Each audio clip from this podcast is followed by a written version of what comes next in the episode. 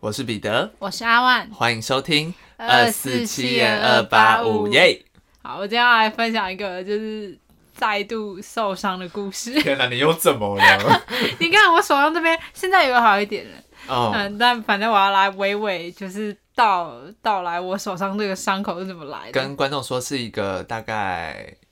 嗯，其实没有很大，现在比较好了。对哦对对，是一个小的擦伤的感觉。对，然后反正呢，这个也不是擦伤，就是呢前几天我要做一件事情，这事情叫做刮手毛。 哦，我跟大家分享，因为我本身是一个手毛比较。旺盛，对，反正我就是会都会，如果就是像现在开始会穿短袖嘛，因为天气不是渐渐变热嘛，嗯所以我就是穿短袖，为了是觉得比较好看，我就会刮刮手毛这样。然后那天呢，我把旧的那个刮毛刀丢了，然后我就换一个新的，这样换完新的，结果我不知道是我力气太大，还是它设计不应该良，是然后反正它就整个掉了，它就是那个手柄跟那个刮到的位置掉了。那这这件事就很困扰我，因为我才刮到一半，我有一块已经没有毛，然后其他都还有毛。 然后我想说，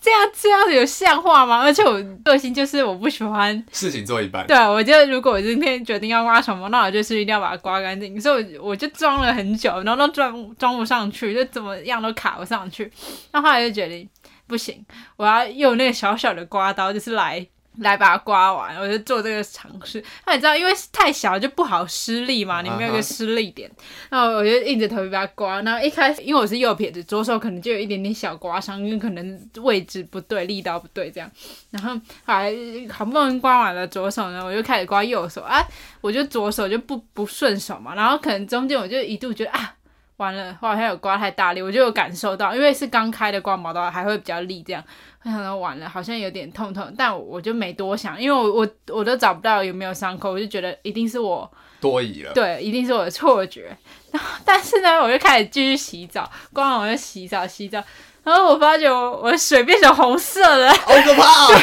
然后因为当下刮的是蛮深的，然后我就发现洗澡洗洗，哎、水的颜色怎么怪怪的啊、 然后我一看，我整只手都是血的，啪，这样子个流，然后止都止不住，然后一度我自擦擦了血，我又用卫生纸擦了，然后一直狂流，一直狂流，怎么样止不住？然后我当下觉得太好笑了吧。 居然是觉得太好对呀、我就觉得好好笑，我在厕所里觉得，大笑对。啊，觉得超超荒谬的。反正我对于这种受伤已经见怪不怪了。这种就是家常便饭。呃，而且我跟大家就分享一个题外话，就是我大扫除的时候也是在厕所，然后我就那时候求好心切，我就想把天花板给擦干净这样，然后就在浴室里边刷刷刷刷刷，然后就踩一个凳子，然后就擦那天花板，就浴室太滑，然后我就我就跌倒，然后撞到头，砰，超大的，我当时真的觉得我要脑震荡了。但是跟大家讲完，我撞到头下一秒做什么？我下一秒就觉得我肚子好饿，我跑去吃牛舌饼。我就我就觉得一点危机意识都没有。上一秒觉得我头很痛，快脑震荡；下一秒我觉得啊，反正头的也好痛，然后肚子也好饿，我就吃一下牛舌饼，就清洁工作先暂停好了，先去吃牛舌饼。超好笑。我我后来回过头想说，到底为什么要在那个时间你是点？智障吗？我也搞不懂我自己耶，我不知道我自己在想什么。我就身体里有住别的人格，一个是 一个是你个是贪吃鬼，一个一个有一个怪胎住在里面，一个严谨怪，一个贪吃鬼。好好笑啊！反正我也不知道我在干嘛。希望呃新的一年可以少受点伤。希望新的一年那些人格可以整并一下，完全缺乏危机意识。完全没有。那那个可能会很危险欸的，如果真的是脑震荡的话。对啊，我当下也这样想，我当下会你。当下没有这样想啊？我有，我有，我撞到都觉得我真的有脑震荡，我在思考会不会内出血什么，我在就是回忆，就是之前有听过可怕的经验，但我就只稍微揉了一下，决定 没什么暂坐休息，并且吃牛舌 饼。在做休息期就可以了，没有就硬要加吃牛但舌我饼就这肚个选哎子饿 啦，一撞那个肚肚子的开关就开对，了。我就觉得啊，好像真的有点刷太久，我要需要休息这样。好，我不知道怎么评价这个故事， 只能说奇葩，奇葩。 反正我就觉得我好怪，现在想想都 到那时候到底在干嘛但？想想你活到今天也是蛮厉害的。对啊，嗯，好，我来跟大家分享我最近在做的一些新尝试。就是呢，我最近开始录 vlog 了。真的假的？对啊，但我就是用手机录。好，先跟大家讲为什么要录 vlog。其实原因就是，呃，我上上二二八年假的时候去花莲拍片，然后就想说，难得去花莲拍片，那不如就来录个 vlog 好了。嗯。然后我就想说，可是只录花莲好像又有点太少了，因为我觉得我在拍戏的时候可能会没有那么多时间一直录。然后我就想说，好，那我就从前几天开始录这样。第一天一打开手机录的时候，我想说，哎、好尴尬， 没有人在家，我自己看着自己，哎、好尴尬，然后不知道讲什么了，就就讲一些什么，哎、嗨，大家好， 然后呃，就是要干嘛干嘛，然后为什么要录这个 vlog，然 后就嗯，就这样，拜， 然后就开始录一些很多生活片段，然后在录的时候，我就觉得，哎、人你在 YouTube 上看人家录的那个 vlog 怎么都那么有质感，然后我录的 vlog 怎么那么 无法评价？我我每次因为我几乎天天都会看 vlog，然后我就觉得哇，真的可以过得很充实啊。对啊，而且他们就是在架那个机，就是不是自己要做些事，然后他们会嗯架在旁边嘛。他怎么怎么取景都可以取这么好看啊？我怎么取都觉得，哎、好乱。 感觉就是有，就我觉得可能还没有那个 sense 在，我觉得。嗯，好像那就是要跳到一个好看的镜位，在我觉得在生活的影影片里面算是我觉要得掌握一嗯下。嗯嗯然后我觉得还有一个点是，很常会忘记要拿出来录，嗯，就是比如说去吃个什么餐厅，对啊，我都是你就吃完想了，说还要 say 好什么的，嗯对我都吃完了才想到，哎、干忘记录了。然后有时候不是会看一些 vlog，都会有一些过场或是转场之类的嘛，嗯然后我就想说。啊！可是我这转场要干嘛？我就一直拍我自己走路， 拍我的脚跟我的脸 走路这样，而且在外面要要把相手机拿出来录，好好害羞哦。有人在看你吗？还是完其实全没有啊，其实没有。可是你就是自己拿起来，然后你，嗯我还不敢对着手机讲话，我就只拿起来，然后稍微看一下，就录一下我的脸这样而已。嗯我就觉得很害羞了，我还不敢讲话，我觉得是要变成一种习惯吧。对啊，就是你不尴尬，尴尬的就是别人。对啊，因为我后来觉得说，好像其实现在这种好像是常态，就大家只会觉得哦你在录影片，可能顶嗯多就回头看一下你，但其实你跟那些人也不认识，他们搞搞不好也不知道你是谁。啊嗯，就觉得我现在还在尝试啦，然后也还没剪，所以也不知道剪不剪得出来，因为元素实在太破碎 了，可能会剪成那种什么一周 vlog，或是或是两个月 vlog，两个月 vlog，然后总长只有五分钟，都没在录。那我推荐你，你你有看那个吗？就是你知道瓜吉吧？嗯瓜吉有一个那个，就是他们公司有一个人叫彩玲，嗯。然后他就有拍 vlog，你说一周什么的吗？叫林州哦，嘛，然后林州 嘛，超好笑 的，我真的笑到不行，我可以看超多遍的。好，我再去看。他感觉一周过得很丰富，但是剪出来就只有四五分钟的精华，觉得太好笑 了，因为真的都每每个点都是笑点，真的超超级无敌好笑。我看到在房间里无声的笑、哎，你就大笑啊？为什么要无声的笑？ 就是无声也很好笑。了解。对，反正这就是我最近想要开始尝试的一件事，然后还在学习中。嗯，大概是这样。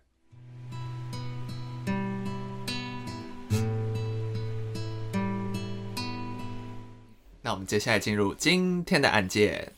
今天的案件非常的长，就是还有很多细节。没错那，我们在三十八集的时候，我们有讲过一个萨莫顿男子的事件。嗯哼，然后这个事件呢，有点像是萨莫顿男子案件的感觉 OK 但是它的细节跟疑点更多，就是大家就会知道这件案件有多神就秘。更不懂在干嘛了。那为什么要讲这个案件？是因为我前一阵子有在 Netflix 上面看一个节目，然后这个节目叫做《未解之谜》，好看吗？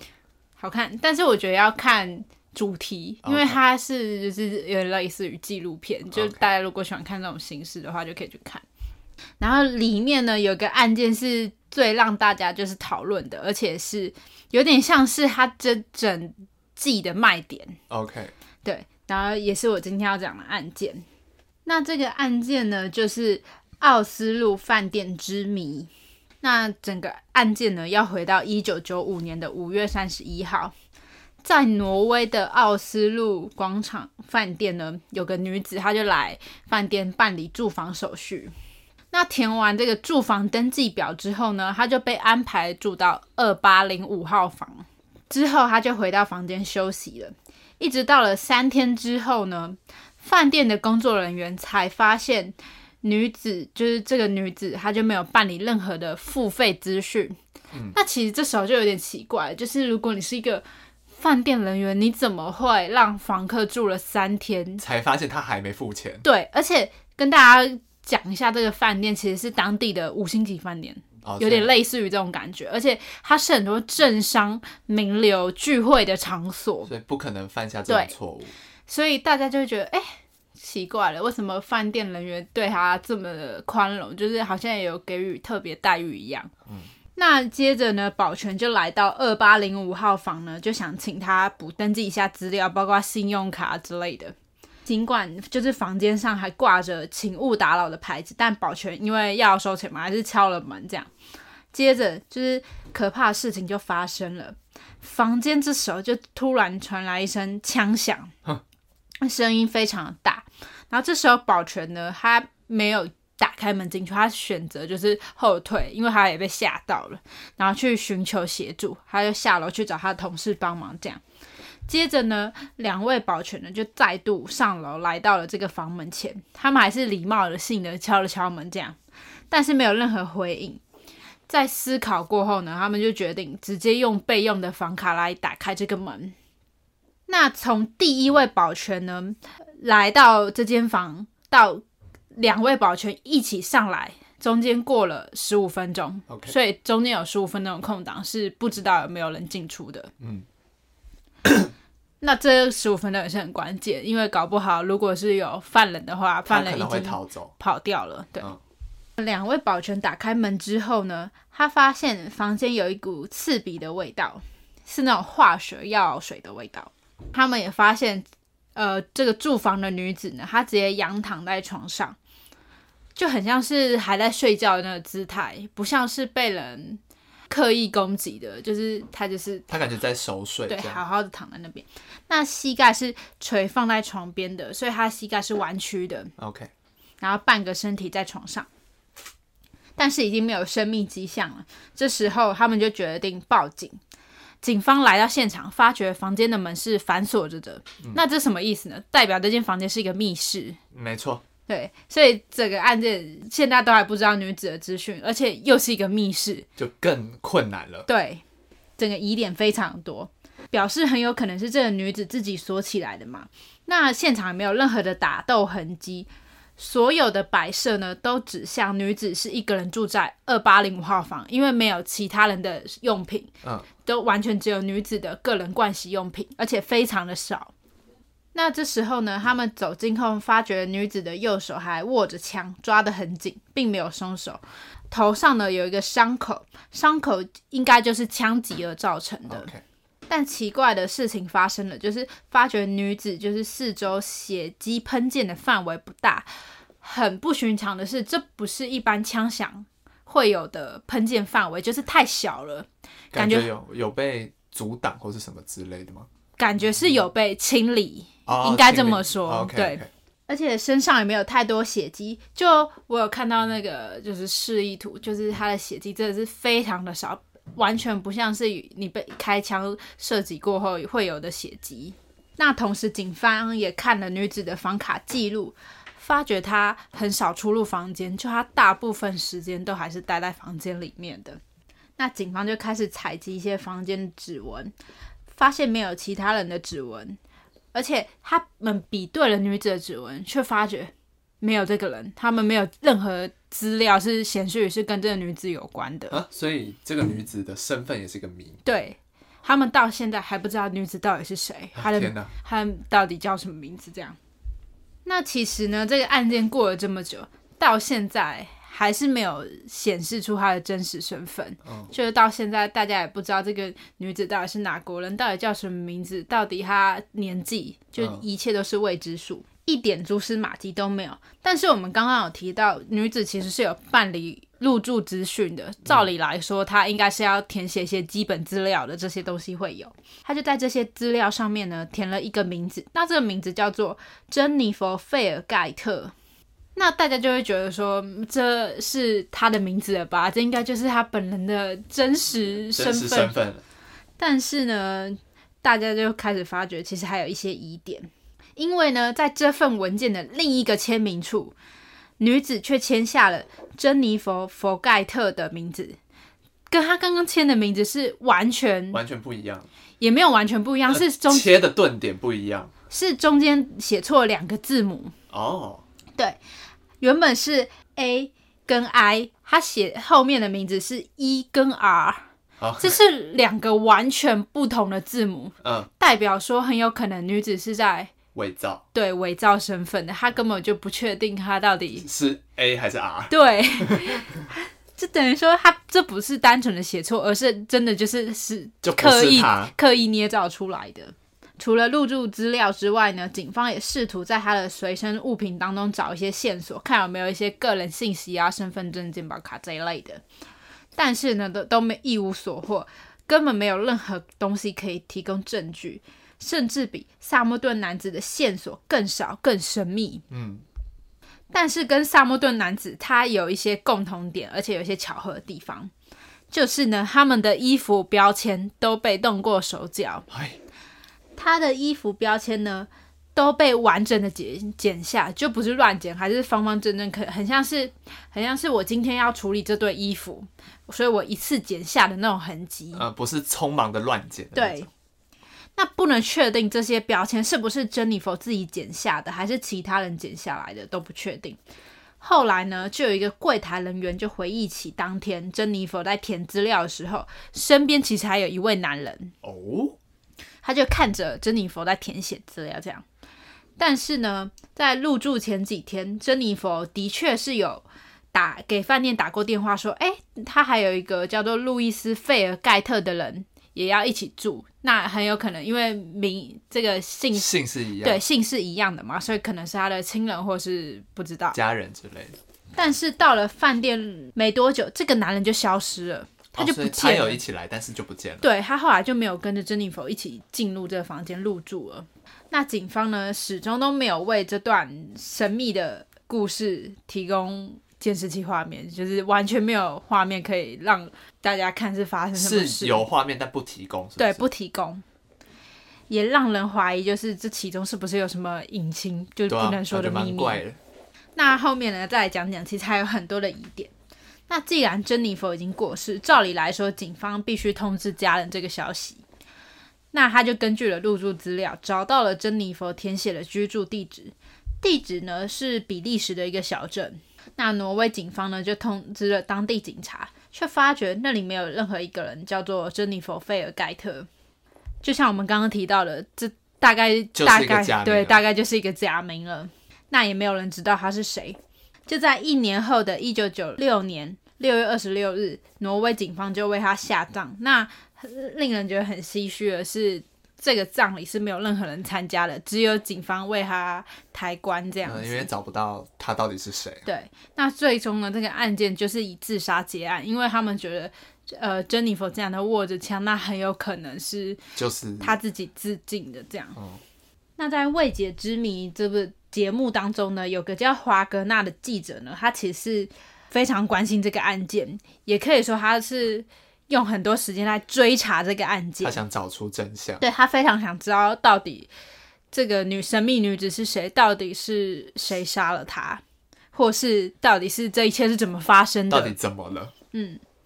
在节目中呢，他也讲述了整起案件的细节跟疑点。这个华格纳记者呢，他甚至走访这个比利时的小镇去寻找线索。嗯，他还特地就是到这真的是非常小的一个村庄吗？对，他就那种去民风很淳朴的对，一个然后他地就方去一户一户这样问说：“哎，你们认不认识这个人？”嗯，而且他认为珍妮佛呢对这个卫伦小镇一定是有所认识的，因为这个小镇并不有名。你不仔细去查，或是你没有对这个地方有一定的认识，你你不可是能一时间想到，对你不是不可能写出这个名字的。那他比谁都很想知道这个这个案件的真相。那关于这起案件呢，还有非常多的疑点。那我现在就来讲讲这些疑点。 OK，那第一点呢，是珍妮佛填了住房资料就住进了房间，并没有出示任何证件，也甚至定金、信用卡都没有付。那刚刚有提到这个奥斯陆饭店是个有名的大饭店，难道这个住房流程是没有一定的 SOP 吗？说不过去。对，真的，这光这点就非常奇怪，因为怎么可能天下有白吃的午餐，天下有白住的饭店吗而？且也不是什么政商名流来啊对入住，是就是感觉是一个普通人，嗯，所以这一点，光这一点就非常奇怪，饭店这么轻易就让珍妮佛住了三天。那其实，在房间的时候呢，饭店有用电视来公告讯息，就是让珍妮佛看到说，哎、小姐，你还没有填写资料，就是你可能要尽快的，就是补上这些补资上这些补登记这些资料，但珍妮佛都是都可能是暂短暂的示意说啊好我回去，但她实际上都没有去补这些资料。嗯，那第二点呢是珍妮佛在过世之前还洗了澡，甚至呢全身她都打扮从头到脚都打扮的非常的。漂亮，就是穿戴很整齐，而且脚上甚至穿着高跟鞋。但一个你今天要自杀的人，你有必要在房间里还穿着高跟鞋吗？他这样的打扮就像是待会有事要外出了对要出门一样，但是他就这么过世了，还是他追求一个仪式感。也这也不无可能嗯。但是，呃包括脚上踩的高跟鞋，就会让人觉得说你可能待会一定还要出门办事，就你嗯没必要再穿一个鞋子。嗯，所以这是这也是一个疑点。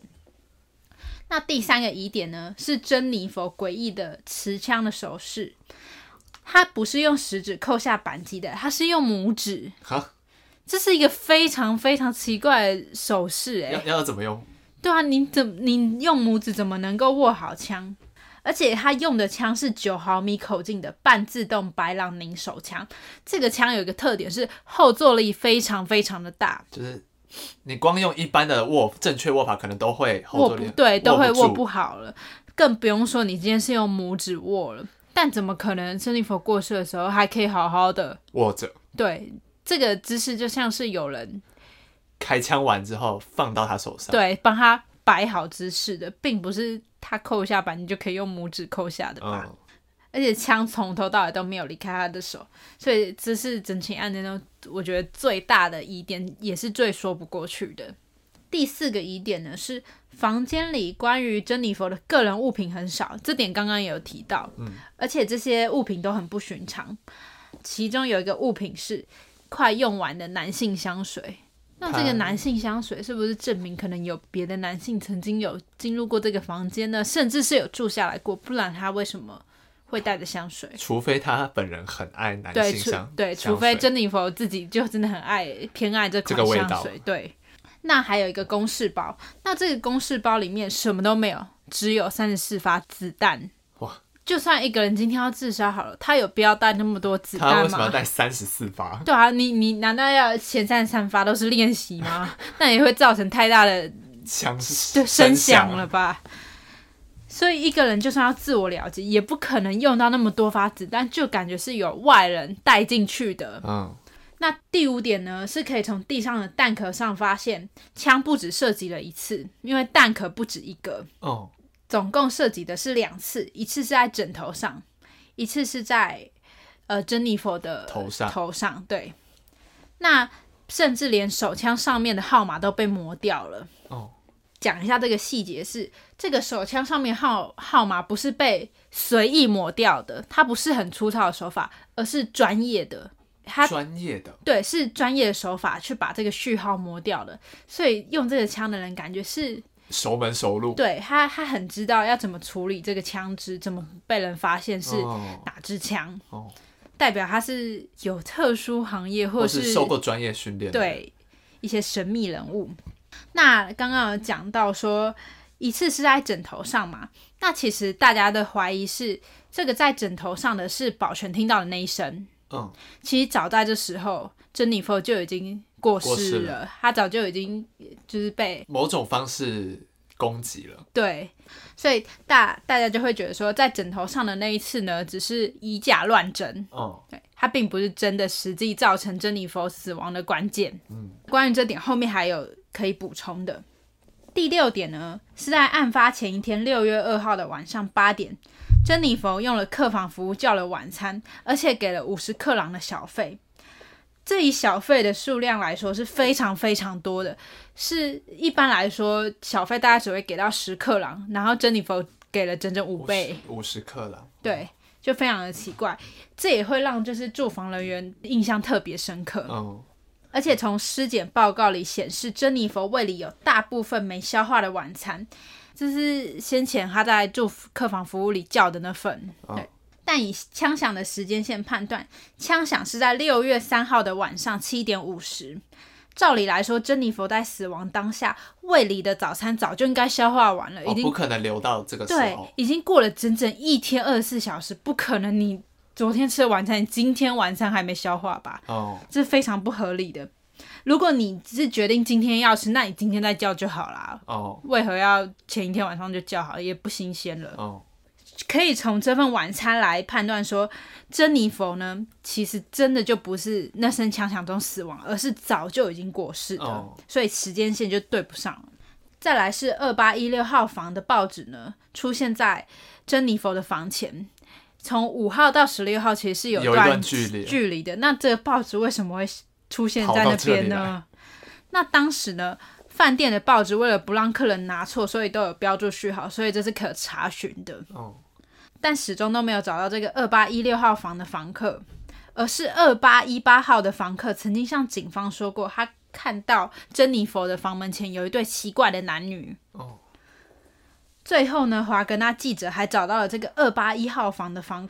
房客，问他当天的情况。但这时，二八一八号的房客呢，却说他在六月三号的早上听到了枪响，嗯，但珍妮佛呢，刚刚有提到，她是在六月三号的晚上七点五十被发现的，嗯，所以这些线索都指向了珍妮佛可能是在六月三号的早晨就已经就遇害遇害了，所以六月三号的晚上那一声枪响，纯粹是有人刻意为之的，嗯，所以到目前为止，我们可以理解成这样了。嗯哼，所以这有这可能就是有一种结果，叫做珍妮佛并不是自杀的，嗯，而是被遇害，这点就是这几点就可以大力佐证这件事情，对，佐证了这件事情。那过了二十五年后呢，他们再度开始调查这起案件，他们又把珍妮佛的遗体从棺木里挖出来讲，然后再次检验取出了 DNA，确认了一件事，确认了他是欧洲人。而且柜台人员就有回忆起当天的情况，就说啊，他发觉珍妮佛讲话其实是有带东德口音的，这是听得出来的。那既然听得出这个口音，就代表说珍妮佛一定在青少年或是在小时候有在那边，生活过，呃，而且是一段蛮长的时间，他才会口音也被影响，对，所以他就合理推测有一定有在东德居住过。那还有一点呢，就是这个广场饭店是多次举行国际会议的地点，例如在事发前两年的1993年，以色列跟巴勒斯坦的双方就曾在这家饭店秘密会谈十四次，就次数非常多。之后，双方也在这个饭店签署了奥斯陆协议。那就在过了两年之后的一九九五年呢，签署这份协议的以色列总理呢就遇刺杀身亡了，哦，也让大家怀疑说会不会这个案件也是遭到了政治的上面的一些迫害，对，就是会不会跟政治有所牵连呢？感觉有，所以他们会特别选在这个地点把珍妮佛带到了这家饭店。嗯，而这位女子死亡的时间呢，也刚好在一九九五年，也就是珍妮佛。虽然我们不确定这是不是她的真名，对啊，我们只能这样代称他，对，那地点呢也是在这家饭店，所以就让人连浮想联翩啦。哦，因此呢，影片中也有一位专家就也认为珍妮佛是因为女特工的身份而遭到处决。哦，那为什么会说是女女特工的身份呢？是因为刚刚有提到手枪上面的序号，这个专业手法呢就很像是这种情报人员会出现的手法。就是万一身份要被发现了，对，而他们都有一定的 SOP，并且有专业知识告诉你要怎么消灭这些证据，包括剪掉衣服的标签也是。所以为什么会说这起案件跟萨默顿男子很像，是因为他们都被怀疑是间谍。嗯，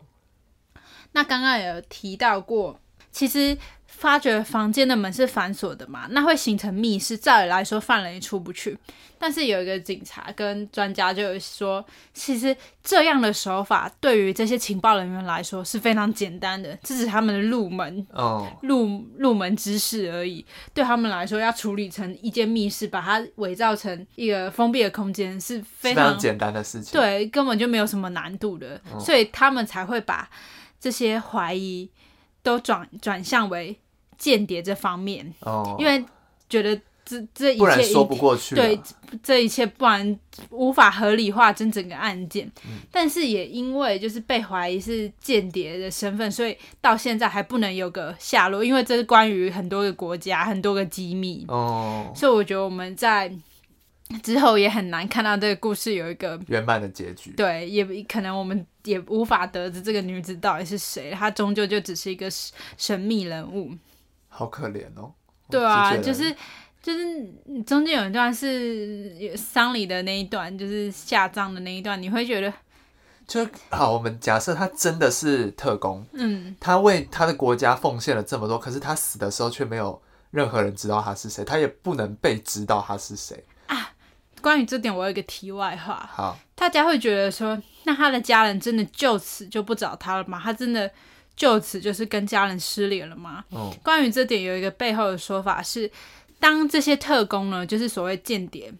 为了国家牺牲奉献之后呢，政府就会派人到那个特工的家里面去跟他的家人慰问，这样，然后顺便会给一笔封口费哦，的部分，叫告诉你们这件事非常。是绝对机密，你就绝到对此不为止就对好，你绝对不能透露，就是你们是他的家人，你不能透露任何身份信息。嗯，所以这是就等于说这些工作都是有一定的流程的，他们都设想规规划的很好，嗯他们不会让你发觉任何一丝一就是疑点线索的，嗯，我觉得应该就是特工哎、嗯，因为不然说不过去。我我后来想到一个，后来想到一个。第二个可能是里面有时时空的那个虫洞之虫类的洞，然后他们从那边运输过来，所以这才会是密密室，室，然后时间也对不上， 有一个或 虫是洞，或是就是平行世界的 对他自己杀了他自己，要么什虫洞，要么是特工，不然没有别我的。觉得从我觉得特工的几率高一 些。对啊，就加上警方又不给监视器，嗯就是说明是有监视器，但是警方一定知道些什么，然后迫于上面的压力，不能让这件事情水落石出其。实我在想保全那一点很奇怪。要是我是一个保全，我听到枪响，我就一定会知道里面有出事啊！我会不开门吗？但我觉得不一定哎、因为一般来说，饭店保全可能不是像我们想的那么专业的呃，感你觉。说不是那种会随身带对警棍或者可是有我刚刚又想到，嗯，这间饭店是很多政商名流会来对的，啊所以他的保全应该是要有一定的资格的，才对能啊胜任他的保全。所以你讲的，我觉得也有道理。而且你都你已经听到枪响，你是一个正常人，你会你感觉会赶快敲门发问一下里面发生什么事情对？你不会说完全吓到后退？那你当然保全，你完全没有在你完全就是在那边做零而干且心。你要想，呃关已经这件事枪响已经关乎到一个人的性命了，你从。呃，下去到上，再次上来，整整花了十五分钟，这也是太久了吧？嗯对，这是非常长的时间呢。其实对啊，我在想，他们是不是有特意演出？呃一这也有可能是自对导自对，演是一出戏，为了就是合理化这个，这整个事情，嗯就说不定其实饭店是知情，就是他们有高层要来这里做这件事。对，大家不要当特工了， 这样好危险呢。现在我觉得还是一定还是还有特一定工对这个一定还行是业，有。 对，说不定我们听众有特工，你要小心呢。啊，你如果是特工，可以寄信给我 们，我们会访，我们可以访问你，最好特别问清醒，那根本不我们我能讲，们帮你变 身，我那们根帮本你加一些东德口音进 去。那根本不能讲，好不好？